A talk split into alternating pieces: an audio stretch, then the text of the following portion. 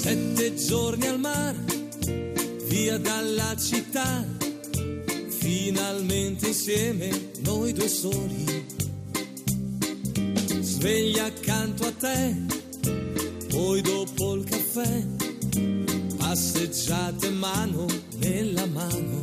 Esta no es una semana cualquiera, con Luis Antequera y Mariate Aragonés. Che di magia, ogni posto è buono. Hola a todos, bienvenidos una vez más al programa Esta no es una semana cualquiera en Radio María, con un servidor de ustedes Luis Antequera. y Mariate Aragonés.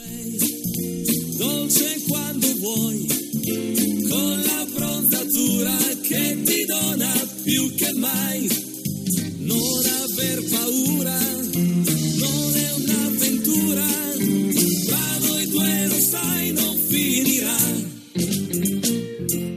bien, Luis, ¿qué semana nos ocupa hoy?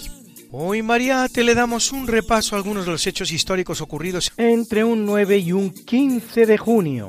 Una semana que no es una semana cualquiera, siete días, sette giorni, como dice nuestra sintonía, en los que han pasado a lo largo de la historia cosas que ni se imaginan nuestros oyentes, porque la historia es así, mejor y más fantástica que la más increíble de las fantasías. Comencemos pues. Pues allá vamos. Thank you.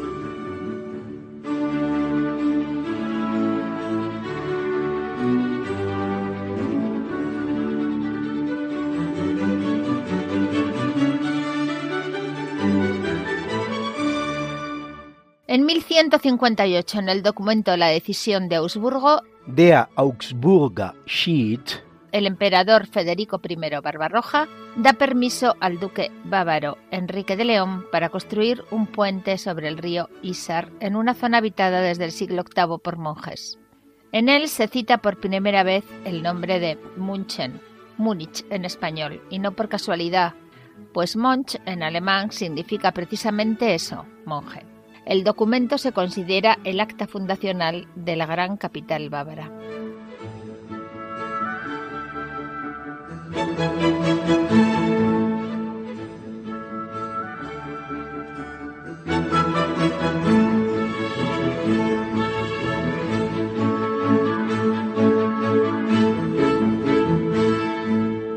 En 1329, en la batalla de Pelecano, el ejército otomano comandado por Orhan I derrota al del imperio bizantino que dirige Andrónico III y pretende auxiliar las ciudades de Anatolia que asedian los otomanos. Será el último intento bizantino por recuperar esa parte de su antiguo imperio.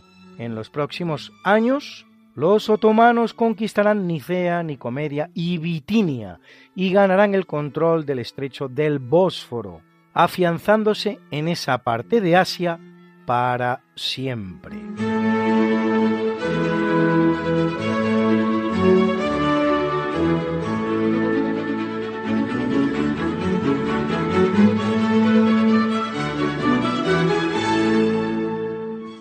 1485, en el marco de la Guerra de Granada, el alcaide musulmán Mohamed Abuneza se rinde a los reyes católicos, entregándoles pacíficamente la ciudad de Marbella. Dice una bonita leyenda que una vez en ella la reina Isabel de Castilla exclamaría ¡Qué Marbella! quedando denominada a partir de entonces Marbella. Dicen otros que el nombre proviene de Marval La, toponímico íbero. El libro Conjeturas de Marbella de Pedro Vázquez Clavel clérigo marbellero que lo escribe en 1781, explica que los cartagineses la denominan Majarbal, capitán cartaginés que amplía la ciudad de donde deriva a Marbella. Los romanos denominan Barbésula a una ciudad muy cercana a Marbella, en donde hoy estaría Sotogrande.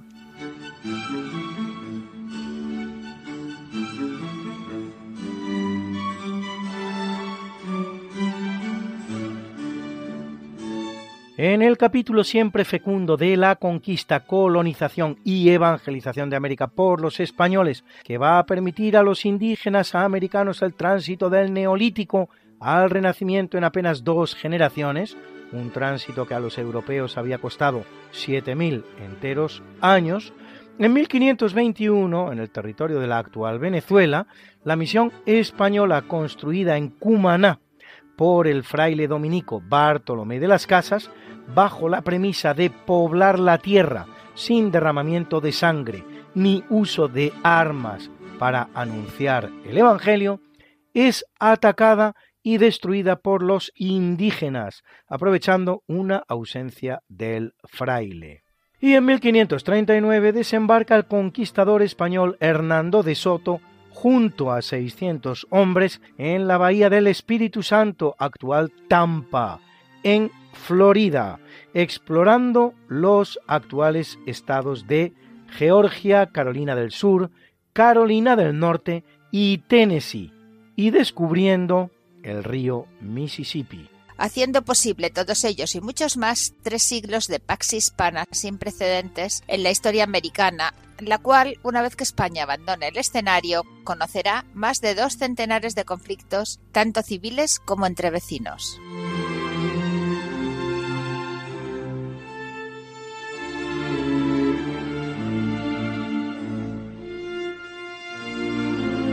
En 1770, una expedición española al mando de Juan Ignacio de Madariaga intima a la guarnición británica establecida en la isla Trinidad, en las Malvinas, a abandonar el territorio. Se produce el combate de Puente Egmont y los británicos capitulan y abandonan las islas.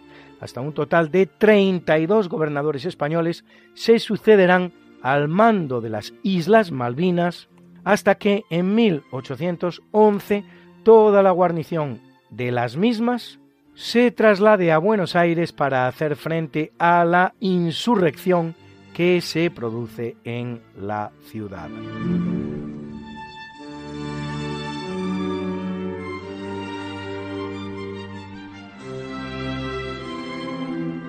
En 1776, tras una guerra que ha durado más de un año contra Gran Bretaña, el Congreso de Filadelfia aprueba la Declaración de Independencia de los Estados de la Unión, cosa que hacen con estas palabras.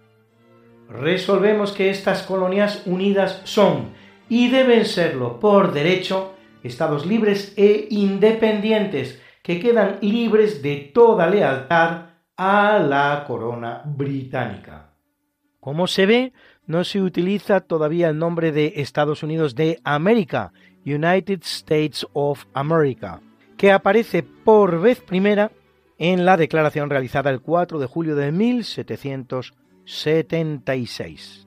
El segundo Congreso Continental convierte el nombre en oficial mediante estas palabras. The style of this confederacy shall be the United States of America. El nombre de esta confederación será los Estados Unidos de América. No de Norteamérica, no, de América. De ahí que un estadounidense se denomine a sí mismo con toda paz americano, como si los demás habitantes del continente no lo fueran y se quede tan extrañado cuando le preguntan, sí, americano ya sé, pero ¿de qué parte de América?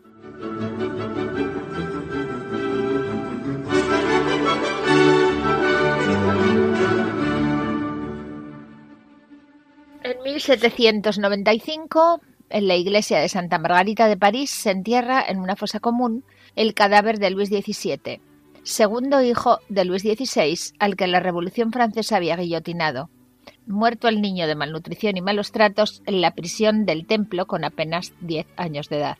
De toda la familia solo se salvará María Teresa, la hermana mayor de Luis, conocida como Madame Royal y duquesa de Angulema, por su matrimonio con Luis Antonio de Francia, al que los borbonistas franceses consideran Luis XIX, en cuanto hijo y sucesor de Carlos X, el último rey borbón, aunque evidentemente no llegó a reinar.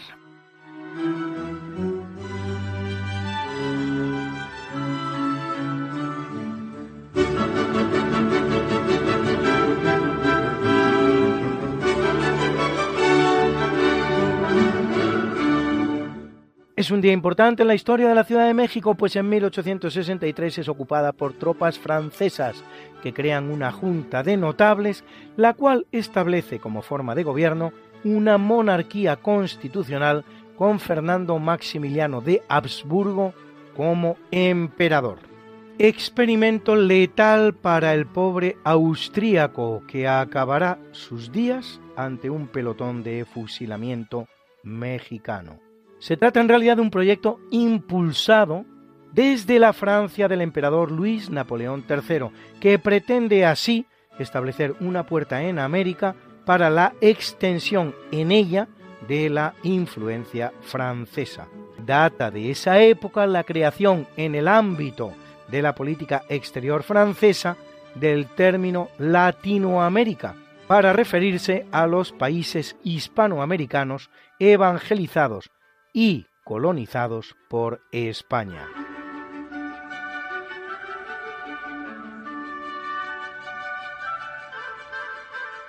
Y en 1971, tres años después de la matanza de la Plaza de las Tres Culturas, también llamada Matanza de Tlatelolco, en 1968 con un saldo de 400 muertos, tiene lugar en Ciudad de México la llamada Matanza del Jueves de Corpus y también el Halconazo, cuando una marcha estudiantil es reprimida por la policía y por los llamados halcones, supuesto grupo de choque estudiantil, pero en realidad un grupo paramilitar del ejército mexicano entrenado para reprimir manifestaciones, con el resultado final de otros 120 jóvenes muertos o desaparecidos. El presidente Echeverría prometerá una investigación que nunca realizará y cuando en 2006 sea finalmente juzgado, saldrá absuelto por falta de pruebas.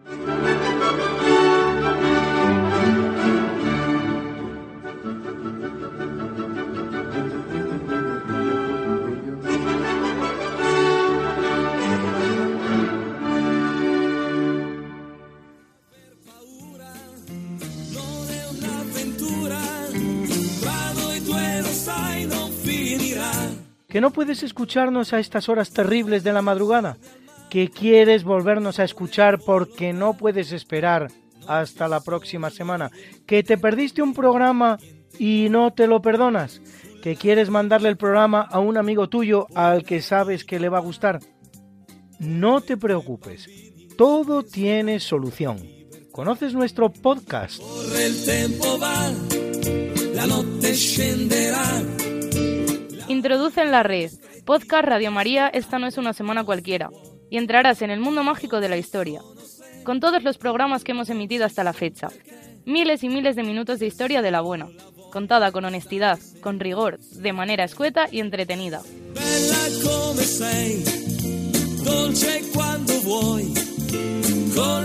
Ya sabes, el podcast de Esta no es una semana cualquiera para oír la radio cuando tú quieras, donde tú quieras y con quien tú quieras.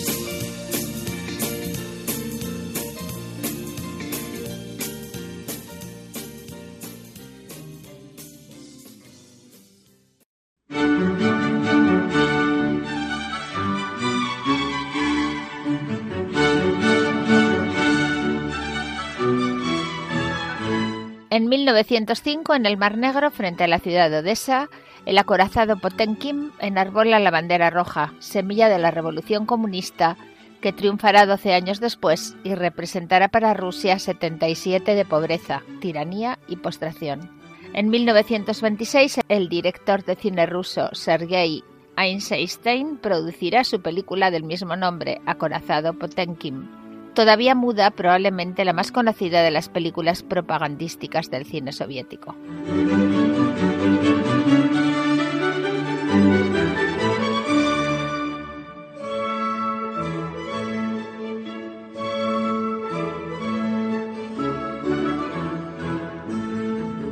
En 1935, Bell Wilson, corredor de bolsa, recuperado de su alcoholismo, y Robert Smith, médico que aún sufre el problema, fundan en Akron, en Ohio, el grupo Alcohólicos Anónimos para el rescate y recuperación de personas caídas en la espantosa esclavitud de las bebidas alcohólicas.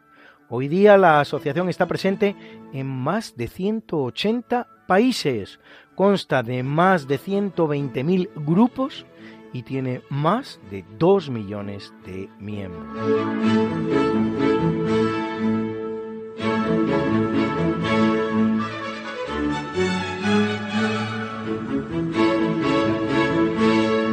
En 1955, en el circuito francés de la Sarthe, durante la celebración de la mítica carrera automovilística llamada las 24 horas de Le Mans, el Mercedes de Lebech, tras chocar contra el Austin de Macklin, a más de 230 km por hora sale repelido sobre las tribunas, ocasionando un trágico balance de 83 víctimas mortales, entre las cuales el propio piloto.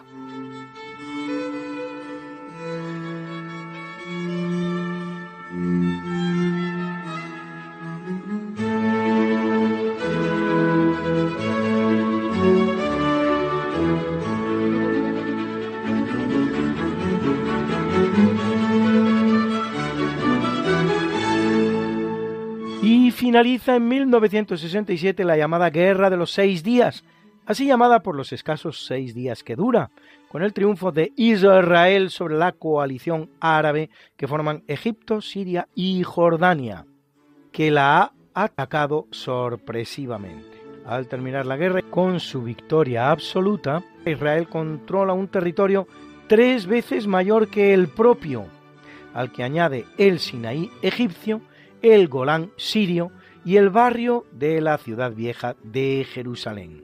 La guerra va a dejar 21.000 muertos, 45.000 heridos y 6.000 prisioneros.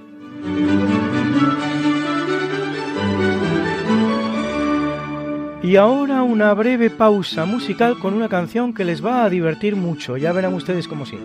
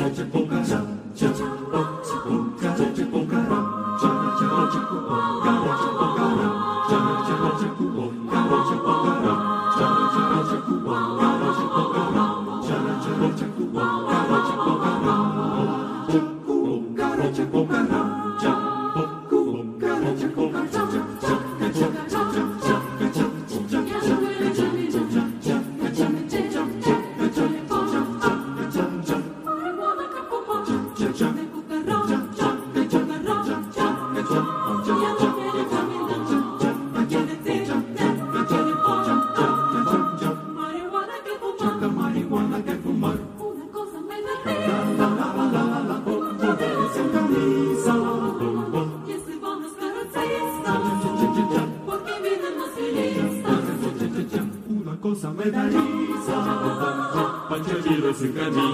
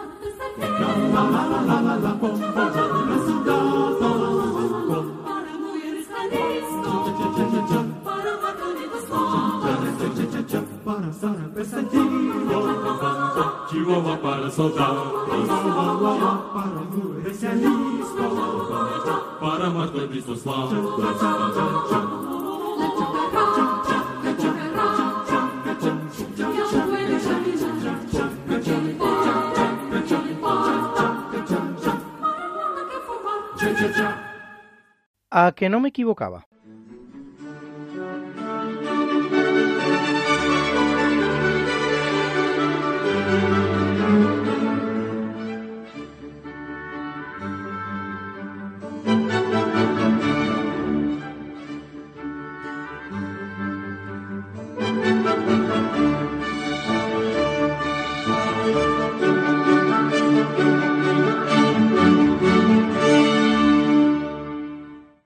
1977, en virtud de la Ley para la Reforma Política aprobada el 18 de noviembre de 1976 por las Cortes franquistas, para la transición del régimen franquista hacia una democracia de corte occidental, tienen lugar elecciones democráticas en España, que gana la Unión de Centro Democrático de Adolfo Suárez.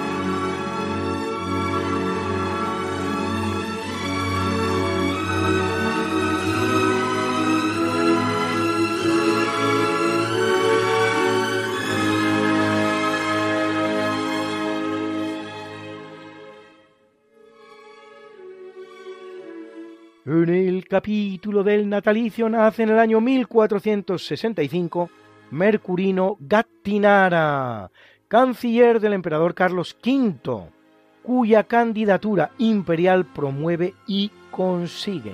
Terminada la guerra contra la Liga de Cognac, negocia la paz de Cambrai con Francia, la de Barcelona con el Papa Clemente VII y la de Bolonia con Milán y Génova lo que allana el camino de Carlos V hacia la coronación imperial de Bolonia en 1530. Creado Gattinara cardenal, incluso tenía posibilidades de sentarse en la silla de Pedro, pero una inoportuna complicación renal debida a la gota que padecía acaba con su vida cuando se dirige a la dieta de Augsburgo, en la que un grupo de teólogos católicos presenta la Confutatio Pontificia, contestada desde el naciente protestantismo por Melanchthon en la llamada Confesión de Augsburgo.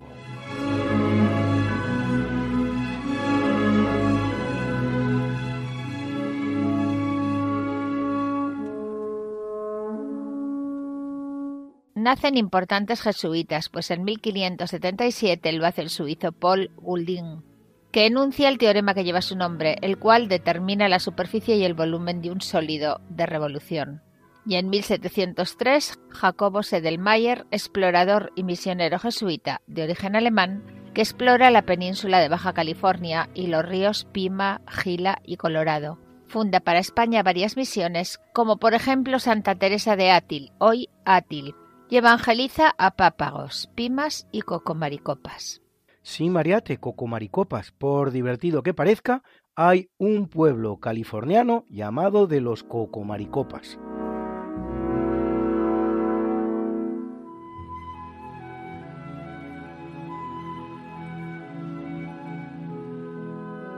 nace en 1688 Jacobo Francisco Eduardo Estuardo de Inglaterra, más conocido como Jacobo III, aunque nunca llega a ser rey, hijo de Jacobo II de Inglaterra y de su segunda esposa, la italiana María de Módena. Y si no llega a reinar es por su condición de católico, que recibe de su madre, la cual convierte incluso a su padre, Jacobo II, por lo cual los ingleses lo harán pasar, a pesar de su mejor derecho dinástico, por detrás de sus dos hermanas, María y Ana, protestantes las dos, hijas de la primera esposa de Jacobo II, la protestante inglesa Anna Hyde.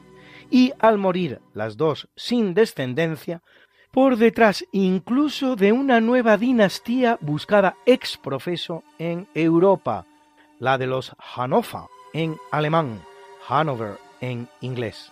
Para poder hacerlo así, se difunde el infundio de que Jacobo no era el verdadero hijo de María de Módena, sino que éste había nacido muerto y el niño cadáver había sido sustituido en el parto por el hijo de una criada, que era en realidad Jacobo.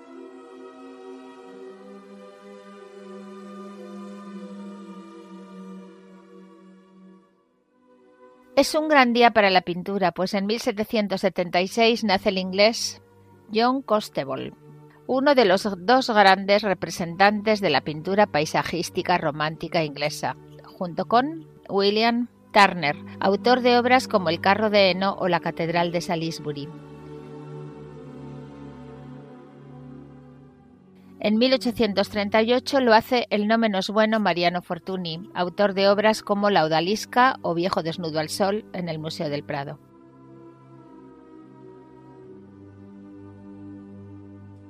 Y en el año 1819, el francés Gustave Courbet, fundador y máximo representante del realismo, cercano al ideario anarquista de Proudhon, participará intensamente en la Comuna de París, la resistencia que efectúa la ciudad de París al final de la guerra franco-prusiana, con Francia ya derrotada y rendida, convertida en un experimento verdaderamente revolucionario y comunista, que implicará la destrucción de más de 200 edificios parisinos, algunos de ellos verdaderamente monumentos, y el asesinato de miles de personas, saldado, por cierto, con una represión del propio gobierno francés que bien pudo alcanzar los 70.000 ajusticiamientos.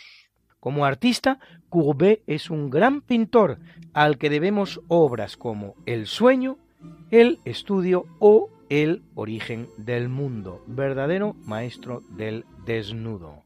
Morirá alcoholizado y aunque se le concede la Legión de Honor, máxima condecoración francesa, la rechazará.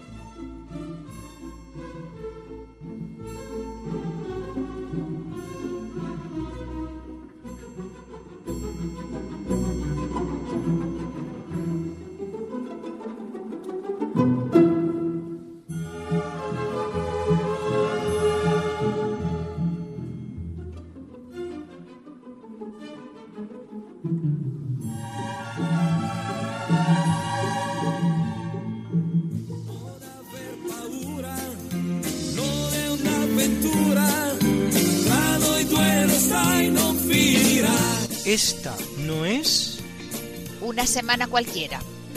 con Mariate Aragonés Y Luis Antequera. la historia como es. Y no como nos gustaría que fuera.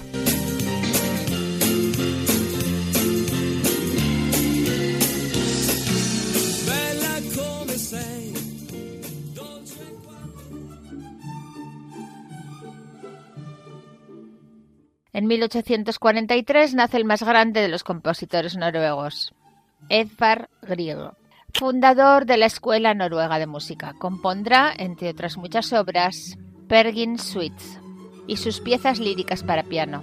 Super Gint Suite número 1 está amenizando hoy este natalicio.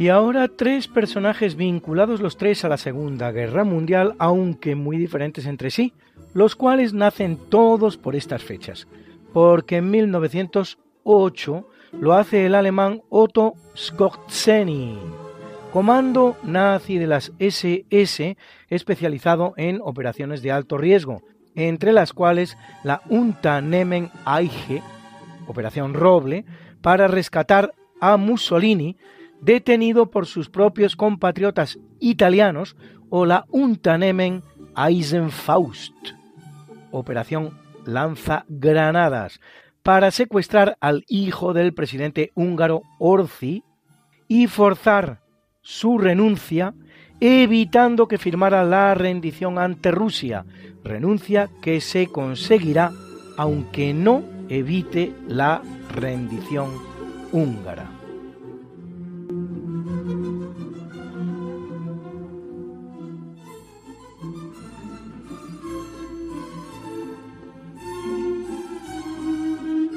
En 1913 lo hace la suiza Elisabeth Aiden Bench, maestra y enfermera fundadora de la maternidad de Elna, organización semiclandestina a través de la cual se dedicaba al rescate de niños, de los que salvó unos 600 entre refugiados republicanos españoles y judíos que huían de los nazis, por lo que ganó la distinción israelí de justa entre las naciones, que distingue a las personas no judías que han contribuido al rescate de judíos.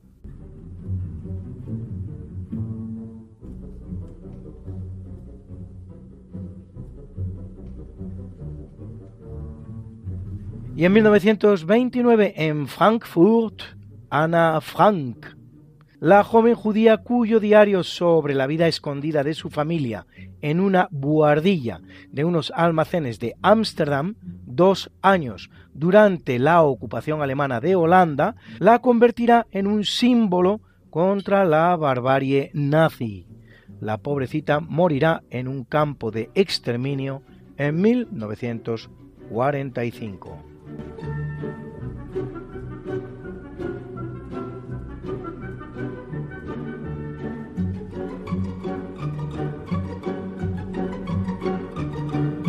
En 1927 nace uno de los futbolistas míticos del fútbol español, Ladislao Kubala, jugador del Barcelona y luego seleccionador español durante 11 años, considerado por la FIFA uno de los 50 mejores jugadores del siglo XX. De profundas convicciones religiosas, había escapado de la Hungría comunista con cuatro compañeros de equipo.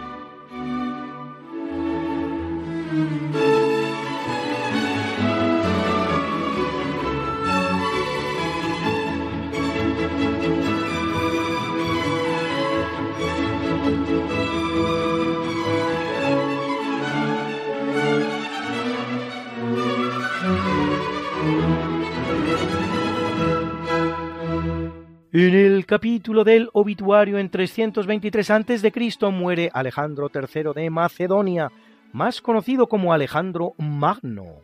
Educado por el gran Aristóteles y asesinado su padre, asciende al trono. Tras consolidar la frontera de los Balcanes y la hegemonía macedonia sobre Grecia, cruza el Helesponto hacia Asia Menor y conquista el imperio persa de Darío III. Victorioso en Gránico, Isos, Gaugamela y Puerta Persa, su dominio se extiende por la Hélade, Egipto, Anatolia, Oriente Próximo y Asia Central, hasta los ríos Indo y Oxus. Avanza hasta la India, donde derrota al rey Poro en Hidaspes y de ahí retorna a Babilonia, donde con apenas 33 años muere sin poder completar la conquista de la península arábiga, posiblemente envenenado.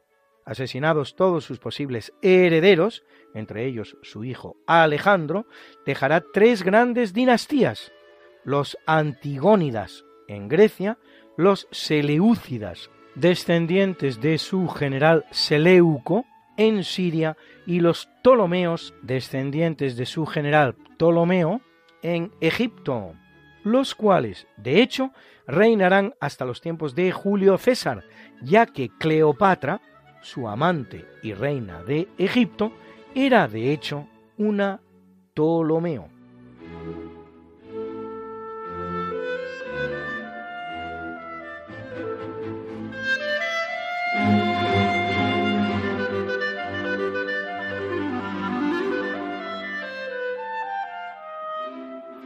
Y en el año 68, de manera un tanto abrupta, abandona el mundo el despótico emperador romano Nerón, destronado y asesinado por su propia guardia a causa de los muchísimos escándalos ocurridos durante su reinado, entre los cuales el principal, la quema de Roma, ordenada al parecer por el propio Nerón, de la que sin embargo acusará a los cristianos, a los que convierte en chivos expiatorios, dando lugar a la primera gran persecución romana de los seguidores del Galileo.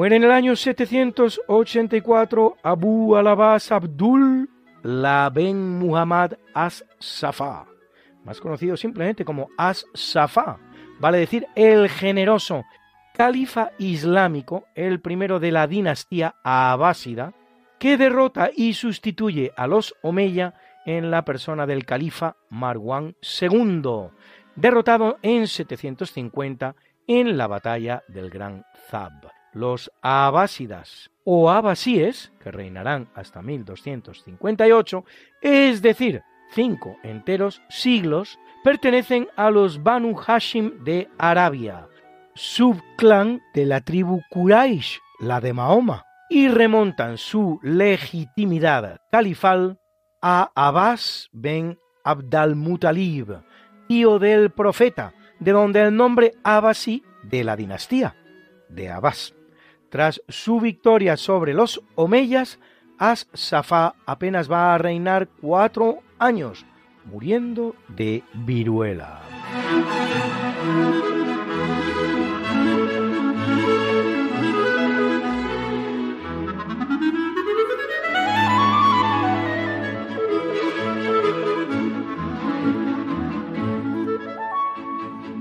En 853 mueren tres de los llamados mártires de Córdoba, Anastasio, Félix y Digna Anastasio, que serán hasta medio centenar de cristianos crucificados en la capital del califato español. Dicho sea para todos aquellos entre los cuales el egregio presidente Obama, en su célebre discurso de El Cairo, célebre por lo indocumentado, que sin ningún conocimiento de causa, vienen a sostener que la convivencia interreligiosa en el califato de Córdoba fue modélica.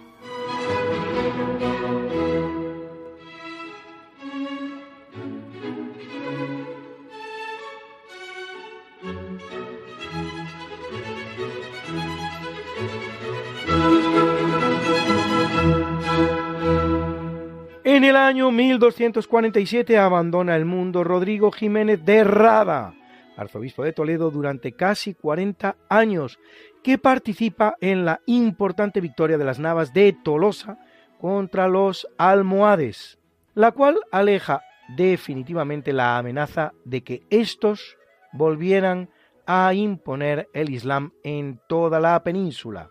Y escribe una de las grandes crónicas de la historia de España, la llamada de Rebus Hispaniae, de las cosas de España, conocida también como Historia Gótica o Crónica del Toledano, en la que relata la historia de España desde sus orígenes hasta 1243.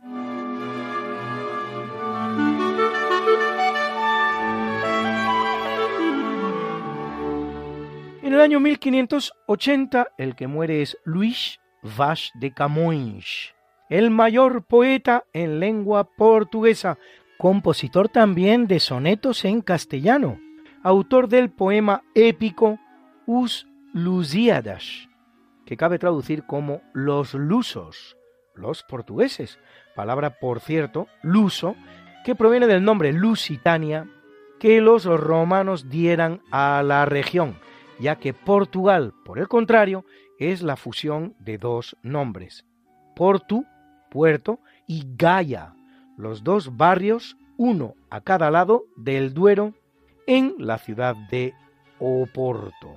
Portu, en portugués. Autor, según muchos, de la famosa frase Falai de castellanos e portugueses, porque españoles somos todos. Hablad de castellanos y portugueses, porque españoles somos todos. Frase que, según otros, pertenece, sin embargo, al también escritor portugués Almeida Garrett.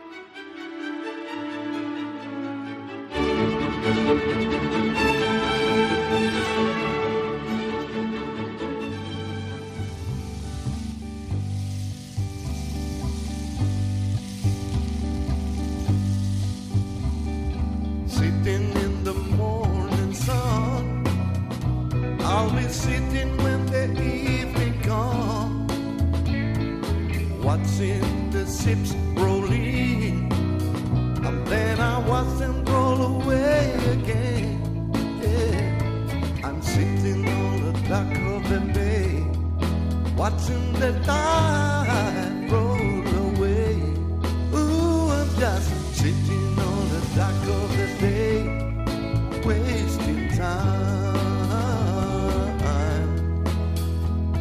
I left my home in Georgia, headed for the Frisco Bay. Cause I have nothing to live for. I look like nothing's gonna come my way. So I'm just gonna sit on the dock of watching the tide roll away. Ooh, I'm just sitting on the dock of the bay, wasting time.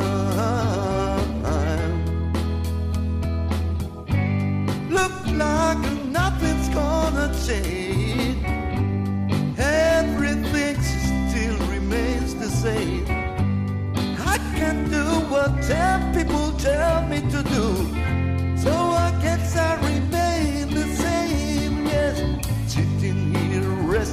Bones. And this loneliness won't leave me alone. It's 2,000 miles I roam just to make this dock my home. Now I'm just gonna sit at the dock of the bay, watching the tide roll away. Ooh, I'm just sitting on the dock of the bay, wasting time.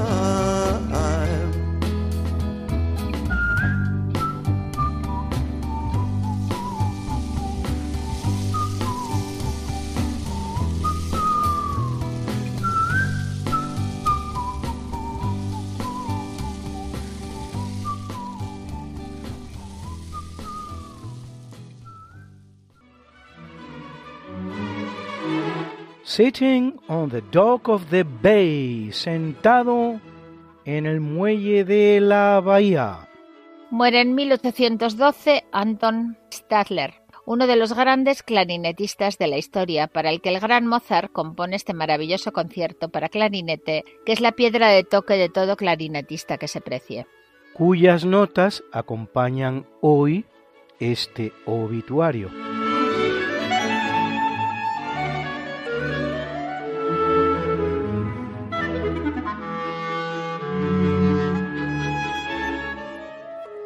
Atropellado por un tranvía en 1926, muere trágicamente Antonio Gaudí, arquitecto español máximo representante del modernismo, entre cuyas obras cabe destacar el Parque Güell, la Casa Batlló, la Casa Milá y por encima de todas el Templo de la Sagrada Familia de Barcelona, consagrado en 2010 por el Papa Benedicto XVI y todavía inconcluso. Se prevé para 2030 la finalización de su construcción. Gaudí se halla en proceso de beatificación.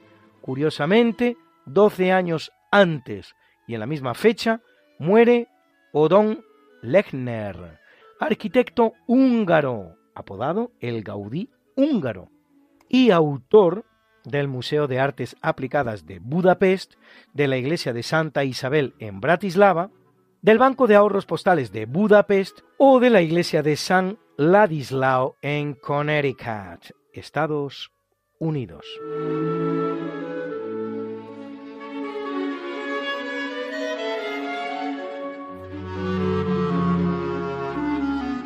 Muere en 1994 el compositor estadounidense de música cinematográfica Henry Mancini, autor de bandas sonoras tan importantes como las de La Pantera Rosa o Días de Vino y Rosas, o la serie de televisión Los Ángeles de Charlie, ganador de cuatro Oscars.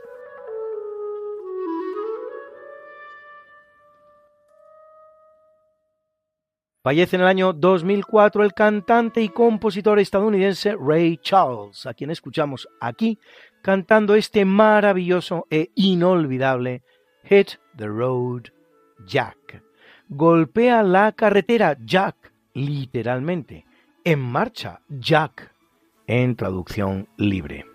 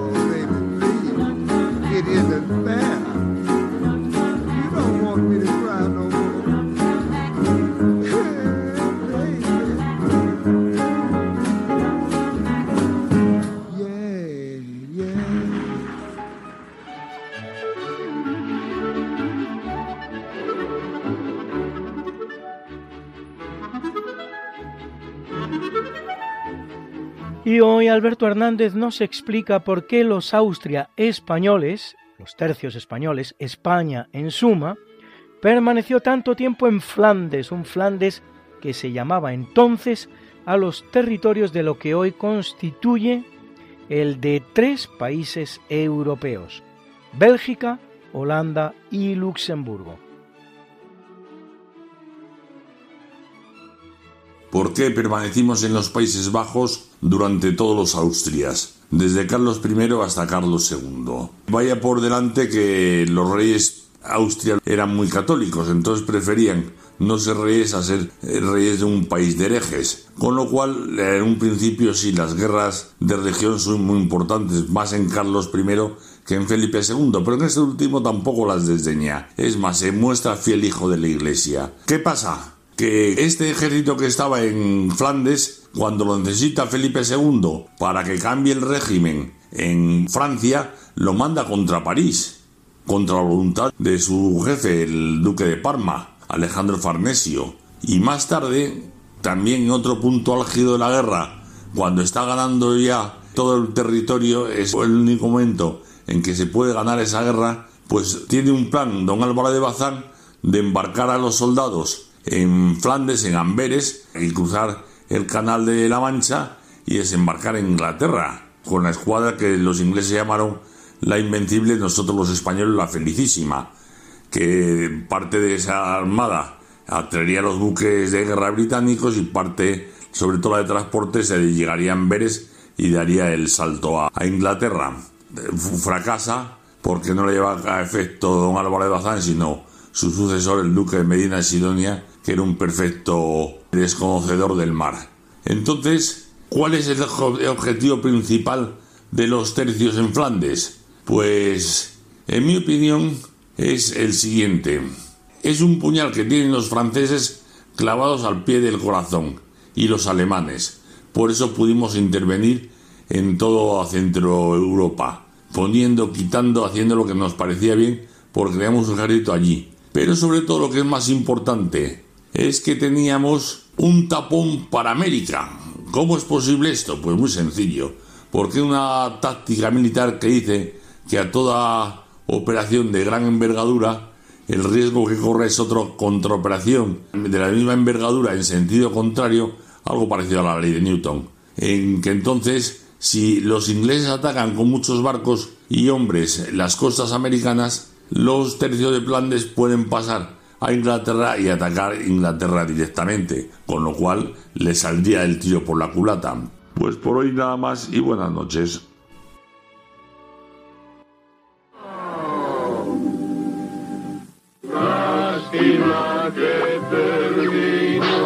el festival de hoy. Pronto volveremos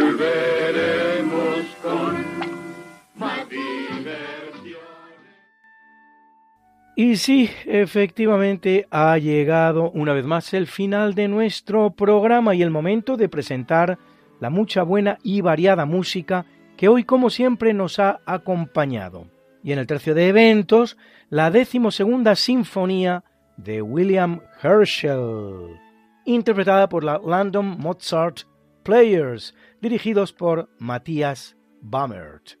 En el natalicio hemos venido escuchando la Per Gint Suite número 1 de Edvard Grieg, interpretada por la Berlina Filarmónica que dirigía en esta ocasión como en tantas Herbert von Karajan. Y nos ha acompañado en el obituario el concierto en La mayor para clarinete y orquesta K622 de Wolfgang Gottlieb Mozart.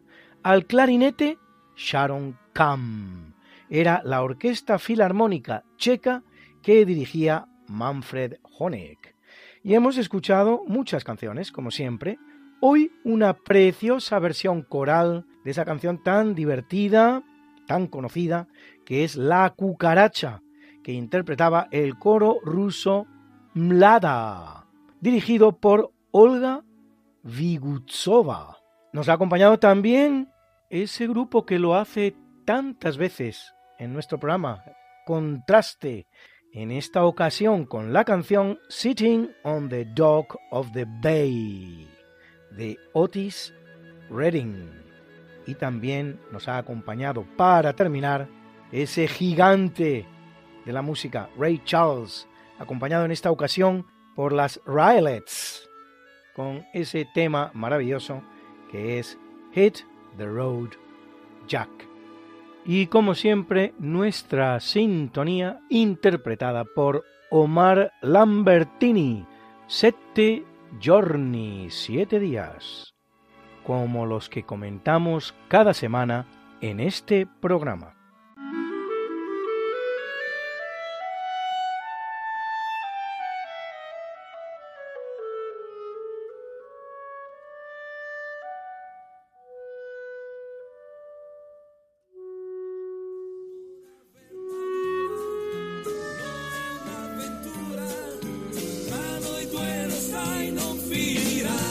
Esta no es una semana cualquiera, a que teníamos razón, La historia, ¿cómo es? y no como nos gustaría que fuera. Hasta el próximo programa, Se despiden de ti Mariate Aragonés. y Luis Antequera.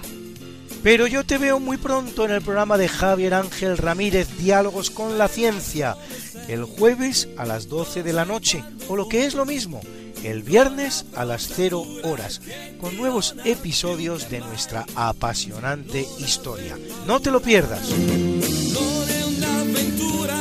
Les hemos ofrecido en Radio María Esta no es una semana cualquiera, con Luis Antequera y Mariate Aragonés. Los